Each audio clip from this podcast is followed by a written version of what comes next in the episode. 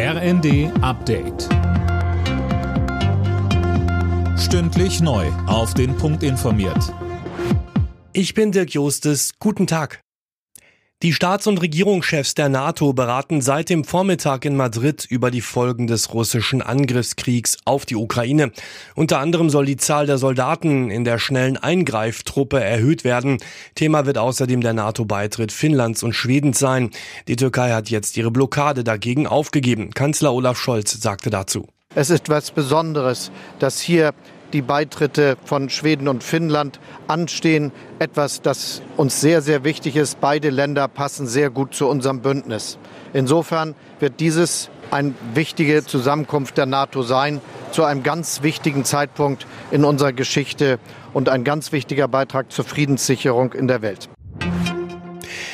Die Bundesregierung will das Reisechaos an den deutschen Flughäfen mit Hilfskräften aus dem Ausland in den Griff bekommen. Das hat Innenministerin Faeser angekündigt. Mitten in der Ferienzeit fehlt massenhaft Personal. Es kommt zu langen Warteschlangen und Flugausfällen. Immer mehr Menschen in Deutschland leben in Armut. Das zeigt der Armutsbericht des Paritätischen Gesamtverbands. Gerade in den beiden Pandemiejahren sei die Zahl extrem gestiegen, so Verbandshauptgeschäftsführer Ulrich Schneider. Die Quote ist so hoch, wie sie noch nie gemessen wurde, 16,6 Prozent. Das heißt, jeder Sechste lebt in Armut. Das sind 13,8 Millionen Menschen.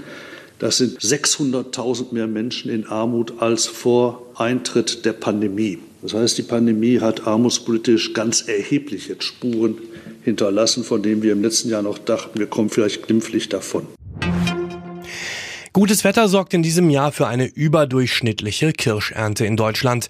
Die Obstbaubetriebe erwarten eine Erntemenge von 54.700 Tonnen, gut ein Fünftel mehr als im Zehnjahresdurchschnitt. Vor allem bei Süßkirschen gibt es ein großes Plus. Alle Nachrichten auf rnd.de